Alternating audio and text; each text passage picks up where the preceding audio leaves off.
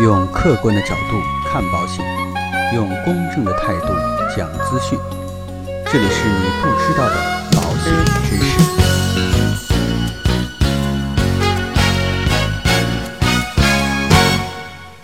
好，各位亲爱的朋友们，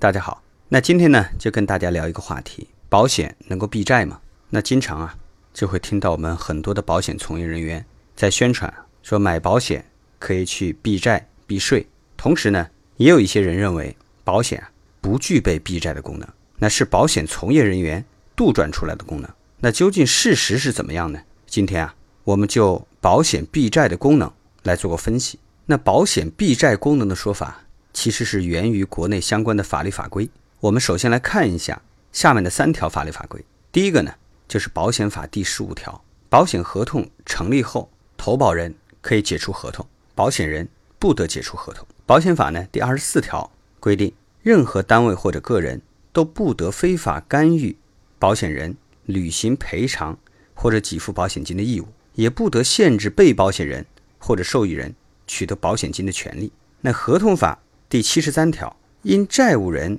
怠于行使其到期债权，对债权人造成损失的，债权人可以向人民法院请求以自己的名义代为行使债务人的债权。但该债权专属于债务人自身的除外，并且啊，最高人民法院关于适用于中华人民共和国合同法若干问题的解释当中的第十二条，合同法第七十三条第一款规定的专属于债务人自身的债权，是指基于抚养关系、赡养关系、继承关系产生的给付请求和劳动报酬、退休金、养老金、抚恤金。安置金、人寿保险、人身伤害赔偿请求权等权利。那保险是如何行使避债这项功能的呢？我们可以通过一个案例来了解一下。那客户王先生经营了一家公司，在朋友的介绍下，为自己投保了五百万的终身分红寿险。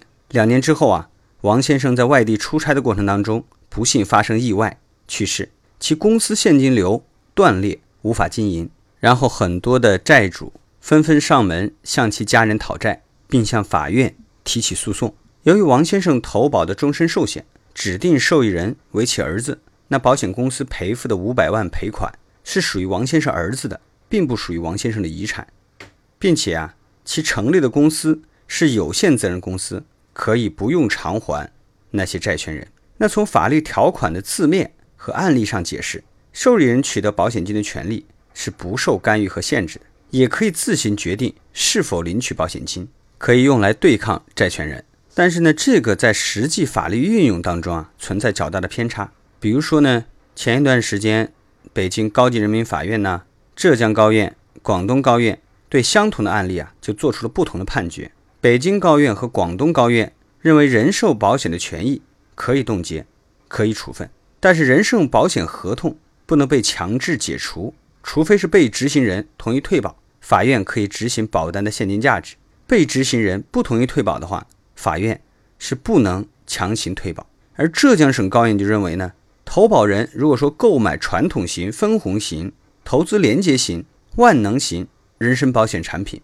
根据保单约定可以获得生存的保险金，或以现金方式支付的保单分红，或退保后保单的现金价值，均属于投保人。被保险人或受益人的财产权。当投保人、被保险人或受益人作为被执行人时，该财产属于责任财产，法院可以执行。这种情况之下呢，保险避债的功能是不确定的，存在法律上的风险。最后啊，我们可以综合得出结论：如果被保险人身故后发生债务纠纷，保险避债的功能是确定存在的，但要视具体情况而分析，最终决定权。跟司法机关的意见有很大的关系。那今天的节目呢，到这里就告一段落，让我们下期再见。